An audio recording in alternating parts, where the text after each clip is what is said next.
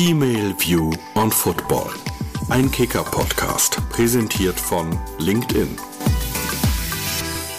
Herzlich willkommen zu unserer neuen Folge. Es ist mittlerweile unsere dritte Folge und ich finde, wir sind in einer der schönsten Bundesligastädte blicken hier auf ein herrliches Bergpanorama. Die Schwarzwaldklinik lässt grüßen. ähm, das einzige Problem ist, es ist doch immer eine kleine Weltreise hierher und es gibt so viele Blitzer, Valeska. Ich weiß nicht, ob unser Gast damit auch schon Erfahrung gemacht hat mit dieser ganz besonderen Art der Autogrammkarte. Also wir sind nach Freiburg gefahren, von Köln und Berlin aus und freuen uns, dass Christian Günther Zeit sich genommen hat, der Kapitän des SC Freiburg. Keiner, Vielen Dank für die Einladung. Sehr gerne. Keiner hat so viele Bundesligaspiele gemacht gemacht für den SC Freiburg wie er. Wir sind sehr gespannt, was es mit ihm alles zu besprechen gibt. Und lieber Christian, bei uns ist das so, dass man zu Anfang immer erstmal fünf W-Fragen beantworten muss, um in diesen oh. Podcast reinzukommen. Oh. Bist du bereit? Das heißt, ich kann noch rausfliegen, oder wie sieht's aus? Du musst ja erstmal qualifizieren jetzt, genau. Los Kennst geht's. Was für Tipps gibt der Papa denn heute, der ja mitbekommen hat, wie viel du eingesetzt hast für deine Karriere? Ganz schwere Frage zum Start. ähm, Sag ja, Herausforderung. Kann ich die Frage nochmal Ja, okay. Wir spulen nochmal zurück. Ja, wir spulen nochmal zurück. Ähm, also was, was für Tipps gibt dir der Papa heute noch so, als Bundesligaspieler, ah. der ja ah. verfolgt hat, wie schwer das war, überhaupt hier hinzukommen? Mm, so viele Tipps mittlerweile gibt er mir eigentlich gar nicht mehr. Eher ein Feedback, wie er so das Spiel gesehen hat und äh, ihn interessiert es dann eher mehr. Ähm, was ich dann zum Spiel sage, weil er es dann natürlich immer noch aus einer anderen Perspektive sieht ähm, und ihn es dann eher dann wieder interessiert, wie es auf dem Platz rüberkam. Ähm, ich glaube, er wird mir nur oder er gibt mir nur noch Tipps ähm, außerhalb vom Fußball, beziehungsweise einfach Dinge, die, die nette Fußball betreffen. Ähm, ich glaube, ich kann ihn auch viel mittlerweile fragen, weil ich selber eine Tochter habe. Ähm, ja, und kann mir da andere Tipps holen. Wo, lieber Christian, ist denn dein Sehnsuchtsort? Mein Sehnsuchtsort, ja, ich muss schon sagen, das ist äh, schon mein Heimatdorf. Ähm, ich bin mittlerweile hier hierher gezogen. Ich fühle mich auch ex extrem wohl, aber ähm, ja, es kommt dann doch nichts über mein Dorf da oben im Schwarzwald, ähm, im Nirgendwo. Ähm, ja, da, da fühle ich mich immer noch wohl und da zieht es mich doch auch immer wieder hin. Welche Seite von Christian Streich ist der Öffentlichkeit nicht so bekannt? ich muss ehrlich sagen, ich glaube, da gibt es wirklich fast keine Seite. Ähm, klar. Wobei die emotionale Seite sieht auch jeder am Spielfeldrand von ihm. Ich glaube, das ist bei uns dann in der Kabine oder in Besprechungen manchmal auch nicht anders. Ähm, deshalb glaube ich, ist er wirklich ein Typ, der in der Öffentlichkeit eigentlich so rüberkommt, wie er wirklich auch ähm, hinter der Kulisse ist. Welche Rituale hast du vor einem Spiel?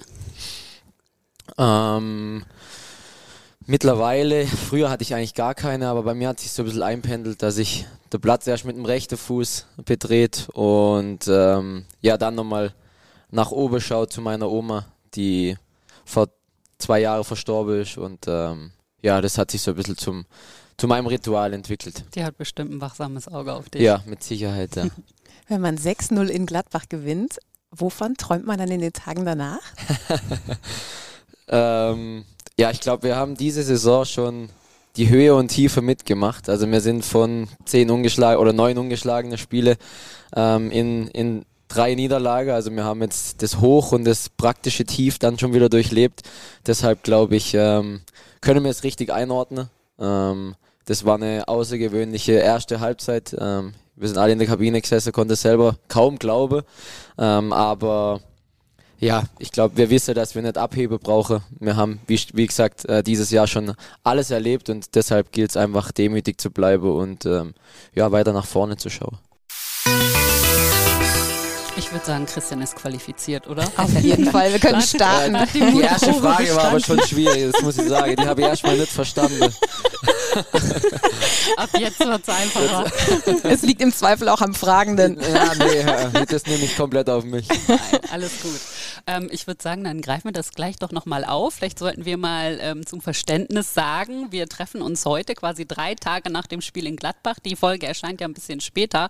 Aber es war ja wirklich der höchste Sieg in der Clubhistorie. Jetzt habt ihr euch, glaube ich, heute das erste Mal danach wieder getroffen. Ihr hattet frei. Spricht man darüber noch oder? Mir hatte ähm, Auslauf am Montagmorgen noch. Ähm, ja, es war für alle auch nach dem Spiel und auch die Tage jetzt danach. Man kriegt natürlich sehr viele Nachrichten nach dem Spiel. Die Tage danach wird man natürlich ein Stück weit mit, mit Lob überschüttet. Ähm, klar, das ist schon noch präsent und für uns natürlich auch außergewöhnlich gewesen. Ähm, aber es war halt dann doch nur ein Spiel ähm, es gibt noch viele Spiele zu spielen und das, das wissen wir auch. Wir sind natürlich froh, dass wir ähm, ja, die, die Niederlage, den Box so ein bisschen umgestoßen haben mit dem Sieg jetzt und das war für uns mal vorneweg das Wichtigste. Ähm, und dass es natürlich dann noch historisch wird, ähm, mit dem haben wir nicht gerechnet, aber ja, freut uns natürlich. Aber es war ja auch nicht so eine ganz einmalige ähm, Aktion, weil ihr seid auf Platz 4 hinter Bayern, Dortmund und Leverkusen. Also das ist ja auch kein Zufall, dass ihr jetzt ähm, dann vielleicht so ein Spiel macht. Sind die Kräfteverhältnisse so in dieser Saison irgendwie ein bisschen anders verteilt oder wie ist deine Sicht auf die Dinge?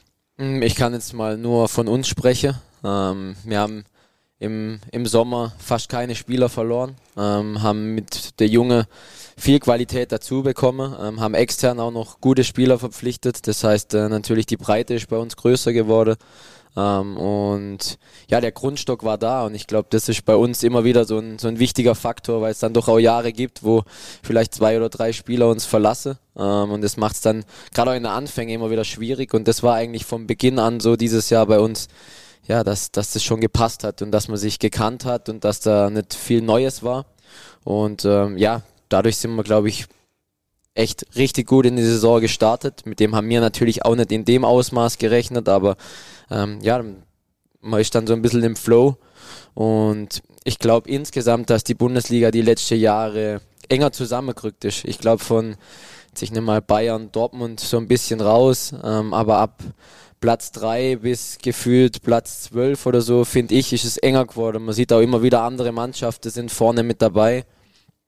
Ähm, ja, ich glaube, dass da einfach die Konkurrenz größer wird und ähm, ja, das spiegelt sich, glaube ich, auch dieses Jahr so ein bisschen wieder, dass gerade auch Mannschaften, die vielleicht die letzten Jahre immer wieder da vorne gestanden sind, gerade ein bisschen Probleme haben, aber schauen wir mal, wie es dann noch weitergeht diese Saison.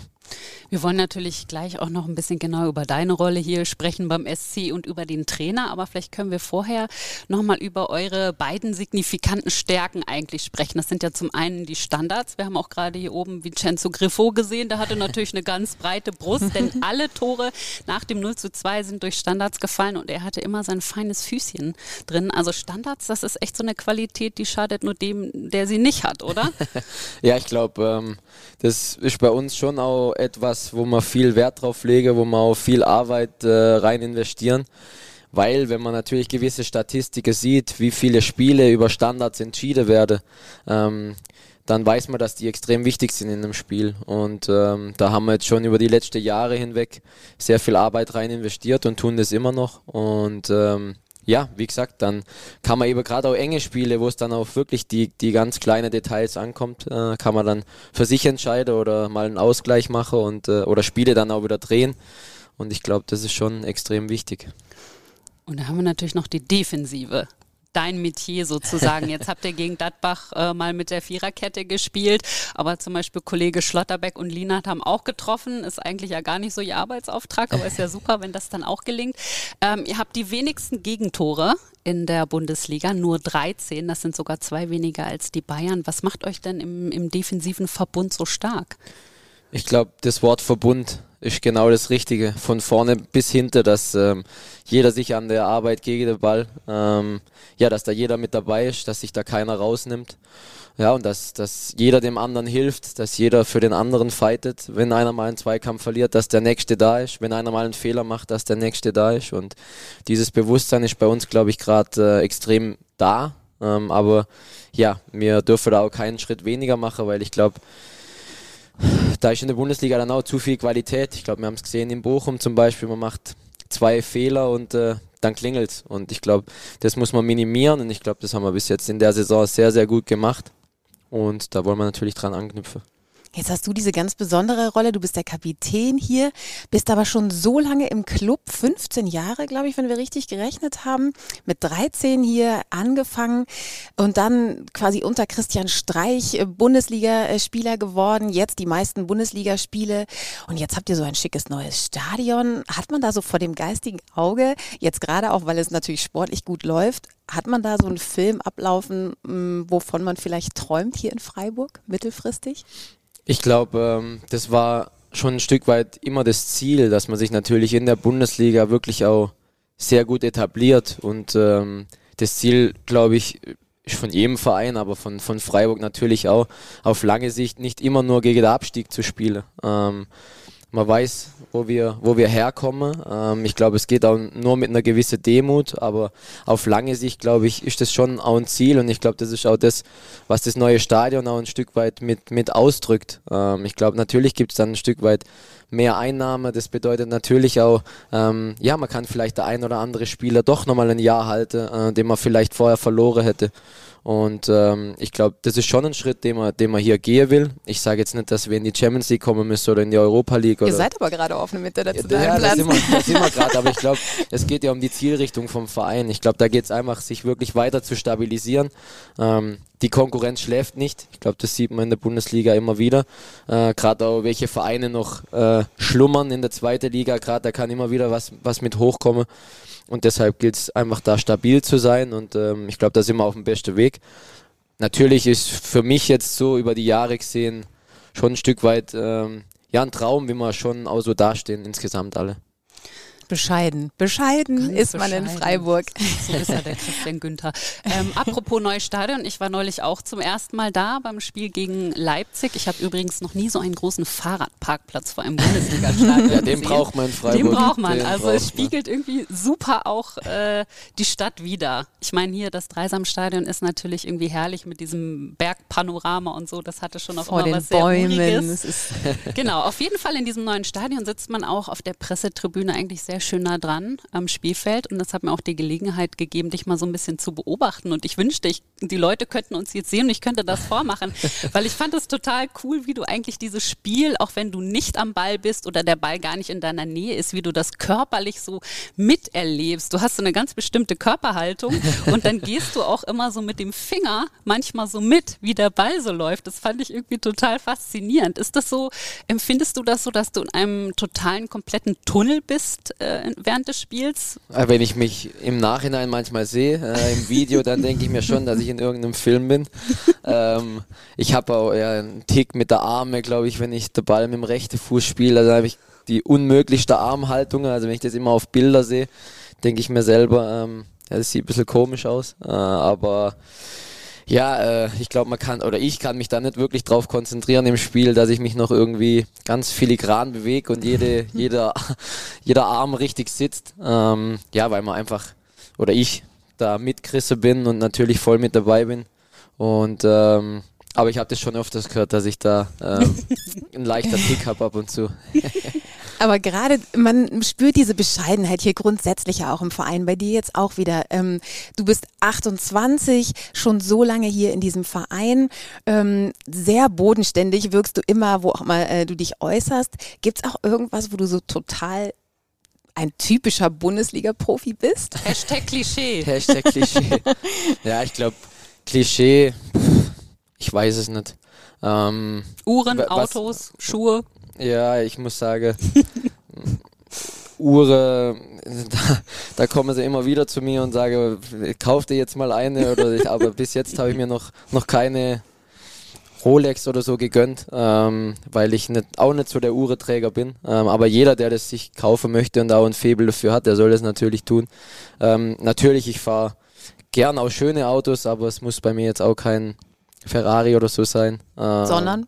Ich fahre Mercedes, äh, ein GLE, ein Diesel, also ein Familienauto mehr oder weniger. Ähm, nee, ich glaube, ich finde es auch immer schwierig, wenn Fußballer nur auf das reduziert werden. Ähm, es gibt natürlich einige, die sich das gönnen und die sich das leisten, aber ich glaube, man darf die auch nicht alle immer nur in so eine Schublade reinstecken und sagen, die sind arrogant oder ähm, ja, kaufen sich nur teure Sachen. Ich glaube, da gibt es auch Jungs, die gönnen sich sowas, aber die sind trotzdem bodenständig in dem, wie sie sich geben und äh, wie sie mit anderen Menschen umgehen. Und ich finde, das ist so das Wichtige, wie, wie man sich da gibt. Ähm, ob man dann fünf Autos in der Garage hat und äh, keine Ahnung, wie viele Uhren im, im Kleiderschrank. Äh, ich glaube, da kommt es einfach drauf an, wie man mit anderen Menschen umgeht. Und ähm, ich glaube, da sollte man auch drauf achten und nicht, wie jemand dann aussieht oder, oder was er trägt. Absolut. Ich habe neulich äh, war ich bei einem Spiel von Eintracht Frankfurt und äh, dann habe ich da plötzlich einen jungen Mann gesehen und der war so unscheinbar. Ich habe ihn zuerst gar nicht erkannt und am Ende war Sebastian Rode, weil er trug wirklich eine ganz normale Jeans, ganz normales T-Shirt, Turnschuhe und ich dachte mir so, wow, das ist ja cool. Also der ist wirklich auch total bodenständig und da gibt es natürlich aber auch Profis, die sind irgendwie total schillernd, wenn die mal verletzt sind und die kommen zum Interview, die haben dann Outfits an, da denkt man so, wow, was ist das denn? Paris lässt grüßen. Ich weiß nicht, gibt es bei euch in der Mannschaft auch so eine schillernde Persönlichkeit? Mm. Klar, also ja. Ich, ja schon, schon, auch. Ich glaube, der, der Demi ist schon einer, der, der so ein bisschen genau das, das äh, verkörpert, aber genau ihn ähm, beziehe ich da auch mit ein, dass er einfach neben Platz so ein super typisch und wirklich äh, mit jedem Mensch auch gleich umgeht und ein total lieber Kerl ist. Ähm, obwohl er halt äh, ein auffälliger Mercedes fährt oder wie auch immer. Ähm, für mich kommt es da schon drauf an, wie gibt er sich Nebenplatz und wie gibt er sich auch Fans gegenüber oder andere Menschen gegenüber. Und da ist er wirklich, was das angeht, ist er bodenständig und immer zuvorkommen. Und ich glaube, das ist das Entscheidende. Ähm, was er dann schlussendlich trägt oder welche Autos er fährt, das ist, soll ja jedem selber überlassen werden. Und ähm, wie gesagt, für mich ist wichtig, dass das andere stimmt und das ist bei ihm zu 100 Prozent. Werbung wir wollen mit unserem Podcast den weiblichen Blick auf den Fußball und damit im Grunde genommen auch auf die gesamte Gesellschaft abbilden. Wir hoffen, dass wir so gemeinsam mit dem Kicker einen Veränderungsprozess anschieben können. Zum Glück sind wir aber nicht die Einzigen, die erkannt haben, dass die Welt sich in so vielen Bereichen in einem Wandel befindet. So auch das soziale Netzwerk LinkedIn. Die haben sich ja bekannterweise auf den Bereich Beruf und Karriere spezialisiert und dieses gesellschaftlich relevante Thema bilden sie auch in ihrem Podcast ab. Der heißt Network. Das ist der Podcast zum Berufsstart. Mehr dazu findet ihr auch in unseren Show Notes. In der aktuellen Staffel geht es um die Frage, wie gutes Arbeiten aussehen kann und sollte. Moderator Friedemann Karek spricht mit Menschen, die die Arbeitswelt diverser machen wollen, nachhaltiger, fairer alle zwei Wochen gibt's dienstags eine neue Folge. Jetzt reinhören. Denn schließlich bestimmt das Berufsleben ja einen großen Teil unseres Alltags und wenn man auf der Arbeit glücklich und zufrieden ist, wirkt sich das natürlich auch positiv auf unser Privatleben aus. Deshalb ist es wichtig, dass wir uns alle daran beteiligen, diese Welt diverser, bunter und gerechter zu machen. Werdet auch ihr Changemaker. Hashtag Conversation for Change. Werbung. Also ich habe auch gestern zu Valeska gesagt, ich mache immer super gerne Interviews beim SC Freiburg, weil alle Spieler sind wirklich immer höflich, einfach sehr viel Respekt, sehr viel Freundlichkeit, egal auch wie das Ergebnis ausgefallen ist. Ne? Selbst wenn ihr mal verliert, man kann mit euch eigentlich immer gut sprechen und ihr seid trotzdem immer, immer freundlich. Das finde ich und echt gut. Man muss natürlich auch einen noch mit reinnehmen, den Trainer. Das ist natürlich genauso. Also der ist für uns natürlich, ist es eine Freude immer, irgendwie Christian Streich zuzuhören. Einfach weil er irgendwie immer was zu sagen hat, weil er sich Gedanken macht, weil er auch sich natürlich oft zu gesellschaftlichen Dingen äußert.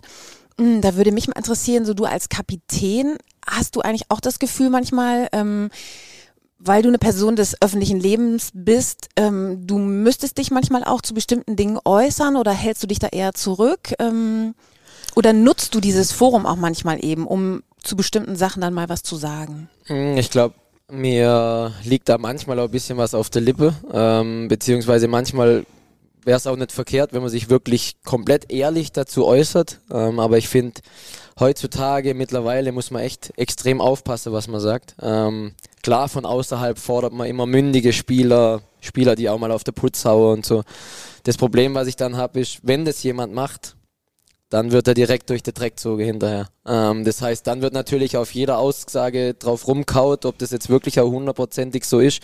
Ähm, und deshalb muss ich sagen, bin ich da eher vorsichtig. Ich meine, der Trainer äußert sich zu Themen, ähm, ja, ich glaube, wo auch viele dann das auch wirklich gern höre, was er sagt, beziehungsweise seine Meinung auch so ist, dass es das nicht irgendwie abwertend irgendjemand gegenüber ist oder dass ähm, nur schlimme Dinge angesprochen werden. Ich glaube, ähm, ja, da kann man hinterher nicht irgendwie auf ihm drauf rumhauen. Ich glaube, zu denen Themen kann man sich auch äußern, aber ähm, ja, wenn es, wenn es andere Dinge sind, finde ich halt, dass es wirklich oft so ist, wenn da mal ein Spieler da ist und der sagt dann wirklich, jetzt ein Beispiel Marco Reus mhm. ähm, mit der Taktik, dass er gesagt hat, ja, die Viererkette war halt in der ersten Halbzeit nicht so gut und in der zweiten Halbzeit war die Fünferkette besser.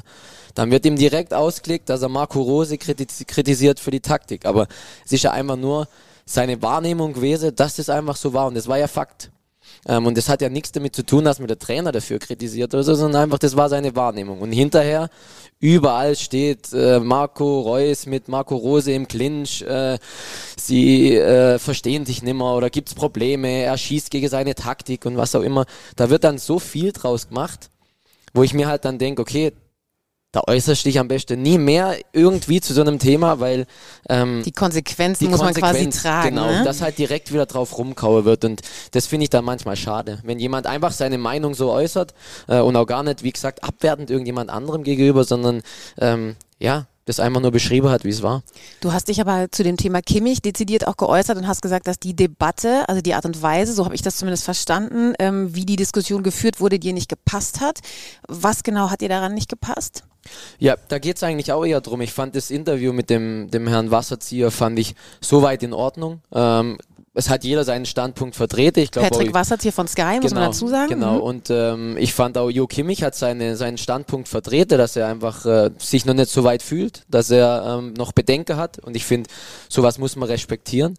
Und da finde ich dann, äh, wenn du dann in sämtliche Zeitungen liest, ähm, Impfverweigerer, der nächste sagt, der muss sich sofort impfen, das kann doch nicht sein, dass der Profifußballer jetzt sagt, er lässt sich nicht impfen. Ähm, Stand jetzt haben wir keine Impfpflicht und ich finde, ähm, dann sollte man auch das respektieren. Und da geht es nicht darum, dass er ein Corona-Leugner ist oder sonst irgendwas, sondern einfach, er hat seine Bedenken geäußert. Und ich finde, das ist völlig legitim, wenn man das hat ähm, und wenn man das dann auch äußert. Und ich finde, da muss man einfach respektvoll damit umgehen. Ähm, und ich finde, das war halt nicht der Fall. Äh, klar, dann, das ist ja bei Fußball natürlich öffentliche Personen, da schält sich Politik mit ein. Ähm, ich meine, ich glaube, auf ihm war es hinterher schon so, dass da, also glaube ich, so wie ich das natürlich äh, wahrgenommen habe, dass da natürlich auch ein extremer Druck dann kommt, ähm, was da auf einen einprescht. Ähm, und er hat eigentlich nur so seine Meinung geäußert. Ob man jetzt der Meinung ist oder nicht, das stelle ich jetzt mal wirklich äh, komplett äh, auf Seite, sondern da geht es mir einfach um den, um den Grundsatz. Ähm, um die Art und Weise, wie genau. man miteinander spricht genau. und ob man sich vielleicht mal zuhört und auch andere. Genau, und man kann, man kann anderer Meinung sein und das ist auch völlig legitim, wenn der andere dann sagt, ich verstehe das nicht, aber dann ist das doch auch in Ordnung. Und dann muss man nicht hinterher sagen, nee, warum, der ist doch dumm, der muss das doch machen oder das kann doch nicht sein, dass der Bedenken hat. Es wäre ja schön, wenn, wenn, wenn jeder Mensch gleich wäre und jeder sagen würde, nee, ähm, das geht so nicht. Aber das ist halt einfach nicht der Fall und da hat jeder irgendwo seine Bedenken und ich glaube, die darf man auch äußern und ähm, ja, das fand ich so ein bisschen schade, wie da einfach damit umgegangen wurde. Es ist natürlich auch immer sehr polemisch und sehr pauschalisierend. Das waren ja die fünf Impfverweigerer. Genau. Darüber haben wir gestern auch gesprochen. Das ist natürlich so, man muss auch, finde ich, mal gucken, wer ist das auch? Wir haben zum Beispiel Musiala, der ist gerade erst volljährig geworden. Genau. Es gab ja für Minderjährige ganz andere Regeln, mhm. was das Impfen angeht. Und dann hatten wir zum Beispiel Gnabry, der hatte ja selber Corona irgendwie im mhm. Frühjahr. Also da gibt es ja auch die Empfehlung, sich dann erstmal nicht impfen zu lassen. Und ich finde, man muss auch irgendwie mal so ein bisschen schauen, wer sagt was und hatte der Corona, genau. anstatt immer gleich zu sagen, das sind fünf Impfverweigerer, ohne dass man dann auch die Gründe von jedem Einzelnen kennt. Ja. Kimmich hat äh, seine Beweggründe vorgetragen. Genau, finde ich auch. Da kann man am Ende darüber denken, was man möchte, aber es ist seine Meinung und das muss man akzeptieren. Ich glaube, es war halt einfach auch so, dass er natürlich erstens ein sehr bekannter Spieler ist und ich glaube auch so ein bisschen, dass er jemand war, bei dem man das, die Öffentlichkeit das nicht erwartet hat, dass er quasi eine konträre Meinung hat. Also, Absolut. dass er sagt, ich habe mich noch nicht impfen impfen lassen. Ich glaube, deshalb war ja das Medienecho auch so groß. Absolut, aber wie gesagt, wie, wie oft ähm, lernt man Leute kennen, die vielleicht sogar psychische Probleme haben und man das niemals von denen denken würde. Das heißt, man sieht den, man kennt den, wie der sich gibt und man würde das niemals denken. Das heißt, dieser Mensch ist dann auch vielleicht zu Hause einfach nicht so stark, wie er sich nach außen gibt. Ähm, ich will nicht irgendwie sagen, Jo hat irgendwie Probleme oder so, aber ich meine nur grundsätzlich, dass man einfach bei Leuten ähm, wo man es nicht denkt, dass die wegen irgendwas irgendwelche Probleme haben oder, sie, oder sich da Gedanken machen, ähm, dass man das einfach so pauschalisiert. Und ja. das finde ich einfach schade, dass da jemand seine Meinung äußert hat, die einfach so war und äh, er halt einfach dann so ein bisschen durch den Dreck gezogen wurde. Ähm, nochmal, ich finde, es gab da oder es gibt bis jetzt ja noch keine Impfpflicht, also ähm, ist auch legitim, wenn da einfach jemand sagt, nee, bis jetzt äh, will ich es nicht machen, ähm, wenn er irgendwelche Beweggründe dazu hat. Das muss man akzeptieren. Das Einzige ähm, ist natürlich, da muss man sagen, die Leute, die ins Stadion gehen, es gibt ja von Stadion zu Stadion, ist es immer noch irgendwie ein bisschen unterschiedlich. Manchmal ja. gibt es 2G. Also jetzt mal überspitzt gesagt, könnte es sein, die Leute, die ins Stadion gehen, müssen geimpft sein. Der Spieler, der auf dem Platz steht, nicht. Das mutet dann natürlich so ein bisschen komisch an. Ne? Absolut, absolut. Aber eben, da, da reden wir dann von, von dieser ganzen ähm, Auflage, die kommen, wo, glaube ich, mittlerweile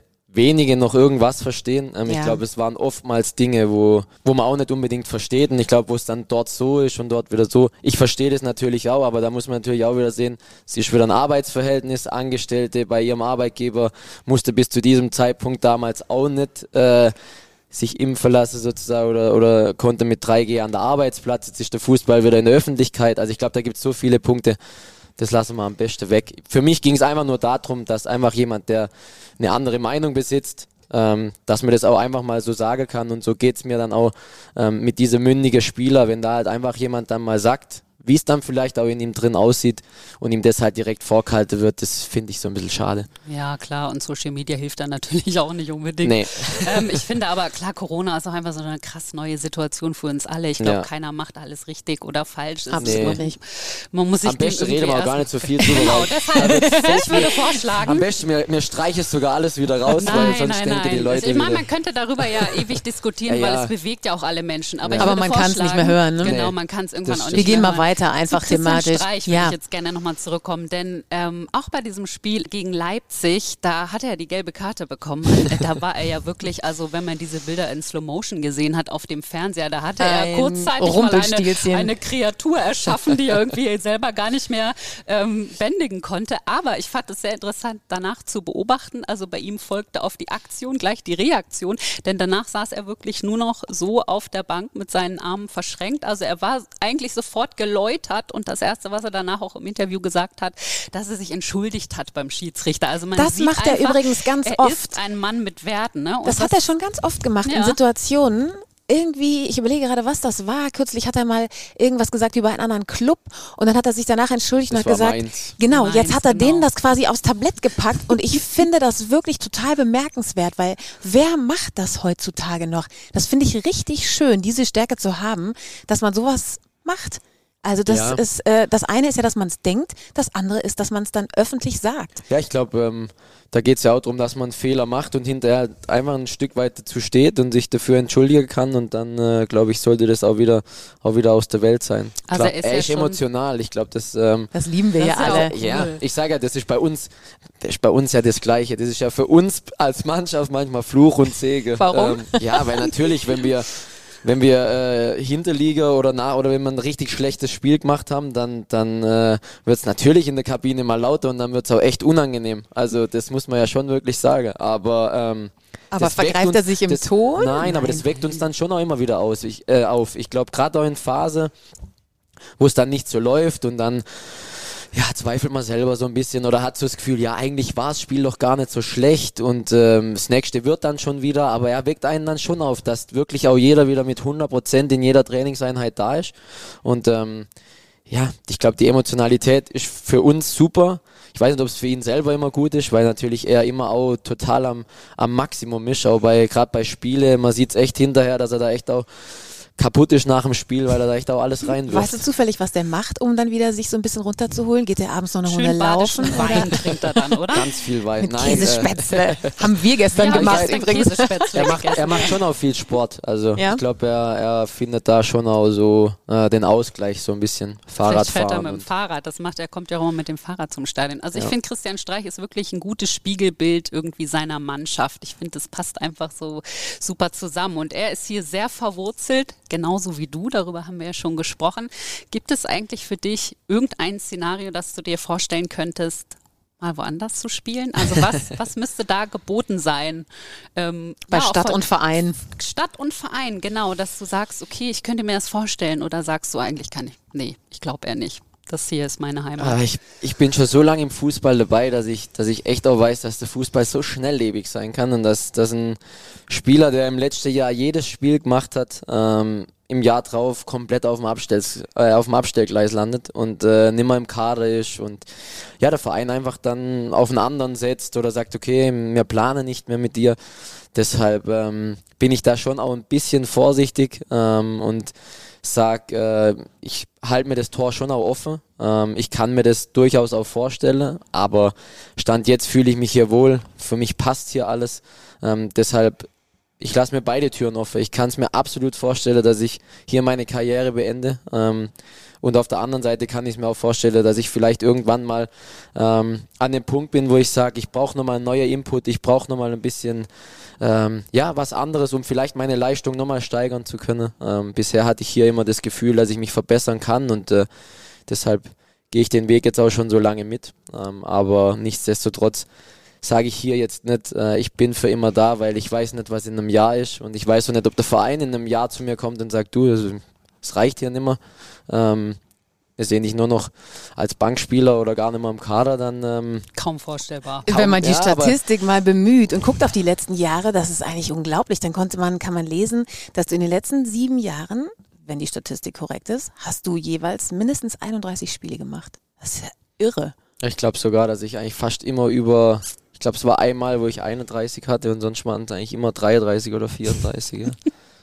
Ganz schön was weggesteckt in den Knochen, ne? Also mit 28 ja, so jungen Jahren. Das Schwarzwälder gehen so aus dem tiefen Schwarzwald da oben, das ist glaube bei mir so ein bisschen drin. Du hast gerade gesagt da oben, damit meinst du natürlich dein ja, Heimatdorf. Heimatdorf. Tennenbronn heißt das, Genau, ne? ja. Ähm, Bei Villingen-Schwenningen, glaube ich. Wie müssen wir uns ne? das denn vorstellen? Also ich habe irgendwie gelesen, da kommt der Bus jetzt auch gar nicht so oft äh, vorbei. Na, also prinzipiell ist das Dorf so und ringsrum sieht man eigentlich das, was man da draußen so sieht. Okay. Also komplett im so tiefen Schwarzwald.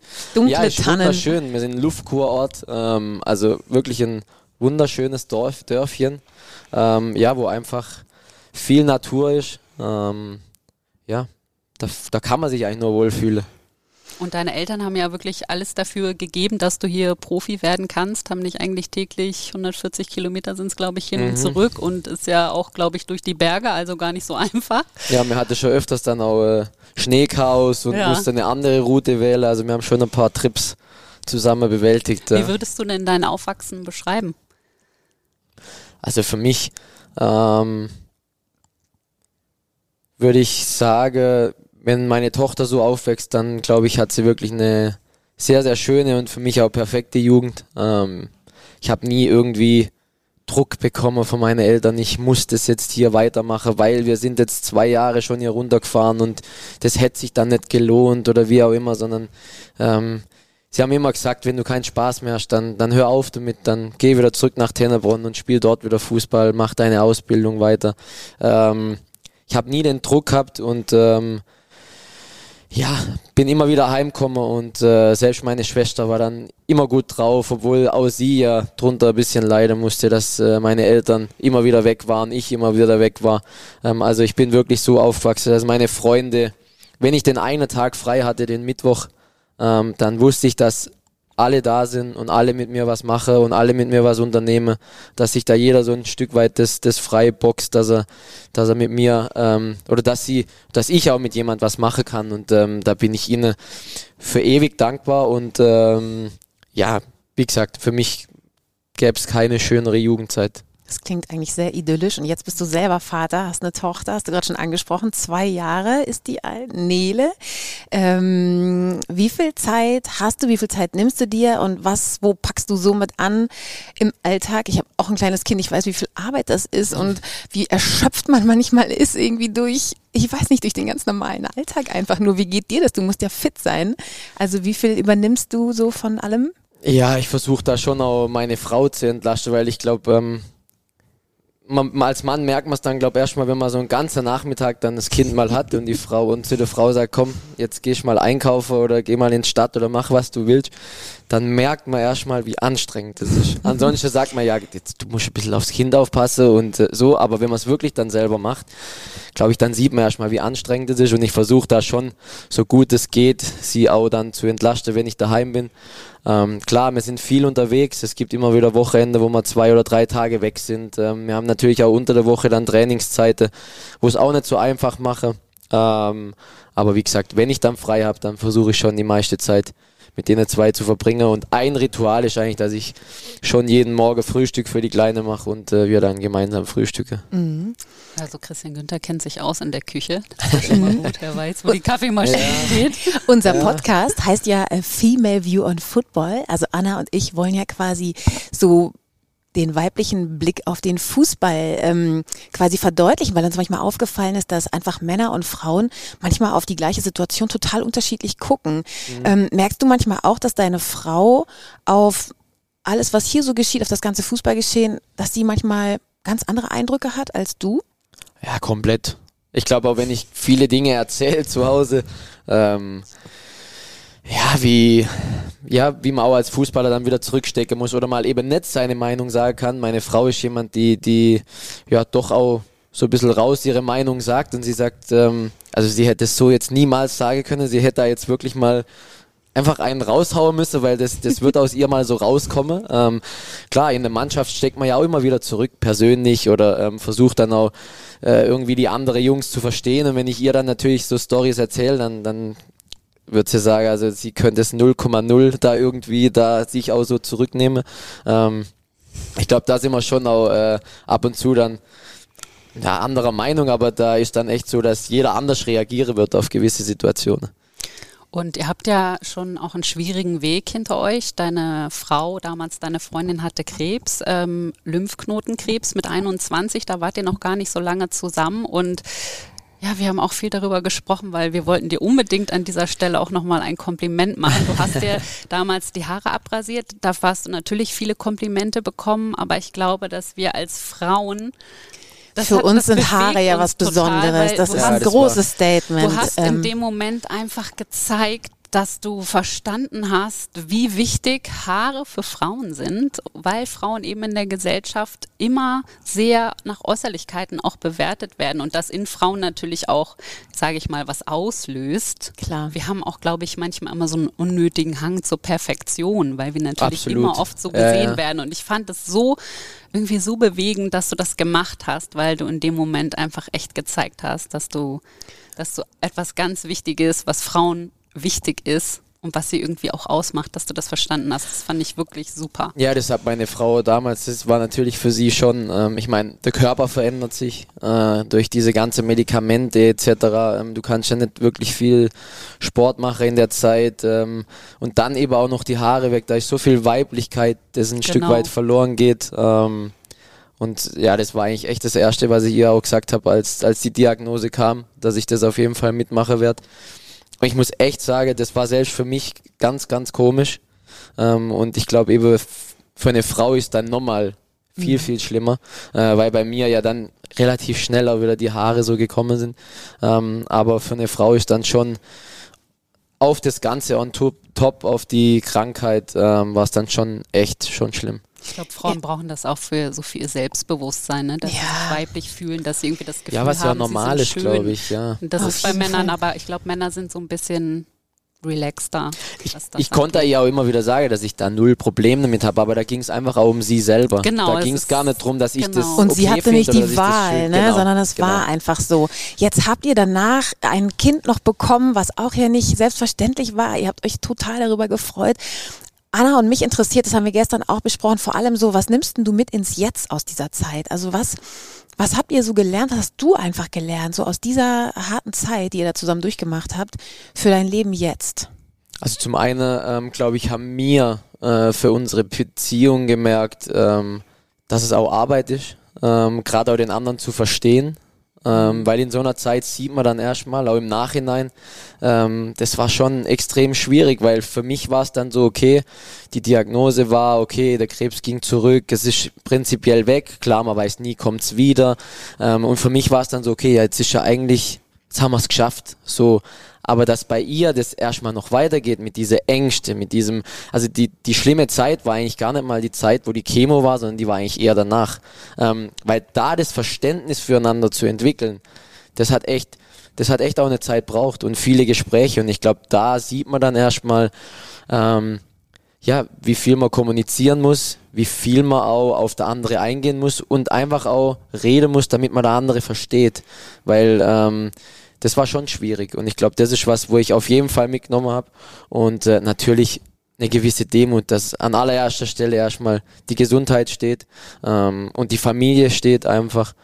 Ähm, genau, und ähm, ich glaube, das habe ich in meiner Karriere bisher schon immer so gehandhabt und es war auch in der Zeit wieder so dieses positive Denke, dieses wirklich nicht aufzugeben, ähm, egal ob ein Arzt gesagt hat, ja, äh, sie werde keine Kinder mehr bekommen, äh, war bei uns immer dieses, äh, natürlich war da erstmal ein Schock da, aber es war immer dieses, wir werden alles versuchen, dass es vielleicht funktioniert. Und ähm, dann hat es funktioniert und es hat schon gezeigt, dass man mit dem Wille und mit dem, dem, dem Einsatz dann auch einfach Berge versetzen kann. Ich glaube, das ähm, hat es mir dann nochmal wirklich extrem verdeutlicht, dass es so ist. Wie ist es jetzt mit deiner kleinen Tochter kurz vor Weihnachten? Die ist jetzt zwei, da versteht man ja schon total viel. Ja, ja, sie hat, das macht, das macht meine Frau echt super. Da ist man, glaub, da bin ich auch froh, dass da Frauen einfach anders sind wie Männer, weil ich hätte jetzt, glaube die Kleine nicht so drauf vorbereitet und ihr so viel erzählt und äh, der Nikolaus kommt und das war echt süß, weil die Kleine dann vor der Kamin Kekse gestellt hat und ein Glas Milch, weil der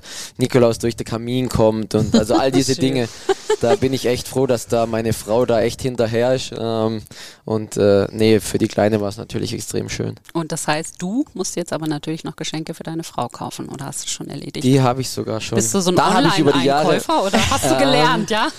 ja, ich muss sagen, mittlerweile das Problem ist ja wirklich, ich mag das eigentlich gar nicht. Also ich kaufe wirklich auch nicht, nicht gern online ein, aber mittlerweile ist echt so, dass viele Läden halt dann gewisse Dinge gar nicht mehr haben. Äh, wenn man dann in die Stadt geht oder gerade auch das, was man will. Was denn so für Sachen? Mm, ja, ich kann jetzt nicht sagen, was ich ihr schenke. Ich würde es euch gern mitteilen, aber das.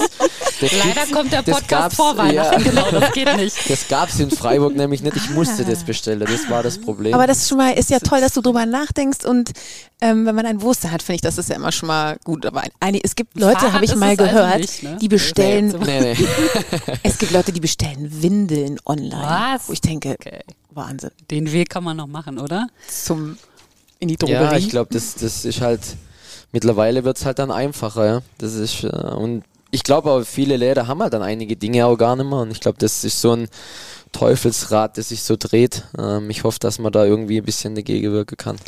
Also Valeska, ähm, du musst jetzt nämlich gleich deine Tochter Nele abholen genau. aus der Kita, deshalb müssen wir jetzt Schluss machen. Aber wir haben gestern darüber diskutiert, ob wir vielleicht das letzte Wort unserem Gast überlassen.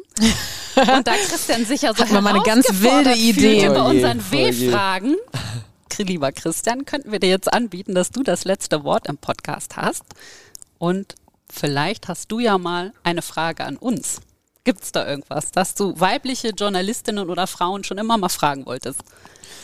Ähm, das gibt es sogar tatsächlich. Siehst du? Ähm, mich würde es interessieren, ob ihr oft ähm, auch so ein Stück weit angefeindet werdet, dass ihr eben in diesem Fußballbetrieb mit drin seid und euch zum Fußball äußert und äh, ob da wirklich viel Negatives kommt oder auch viel, ja, Positives, dass die Leute sagen, hey, das finden sie super oder, oder wie das ist, das würde mich mal interessieren.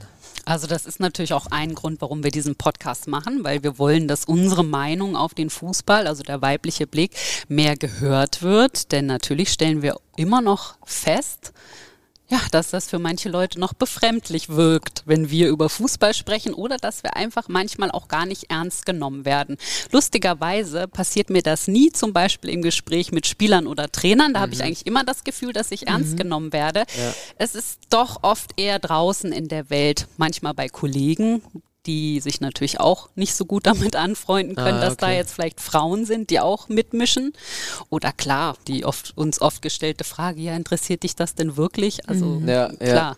Man muss sich vielleicht erstmal so ein bisschen beweisen. Also wenn man irgendwo hinkommt, dann ist das vielleicht erstmal, ah, kennt die sich wirklich aus? Kommt so eine latente ja, ja. Äh, Frage, die liegt ja. da so und dann geht es irgendwie nur über Kompetenz und Vorbereitung. Wenn man gut vorbereitet ist, dann äh, erklärt sich das am Ende alles von selbst. Also jetzt und sind wir schon ein paar Jahre unterwegs. Leidenschaft, ne? Also das ist ja tatsächlich eine Leidenschaft, sonst würden wir ja, ich glaube, sonst spürt man ja, sonst wird man sich auch nicht antun in Anführungszeichen, dann sich das irgendwie zu geben, dass da Leute irgendwie genau. sich darüber so äußern. Genau. So.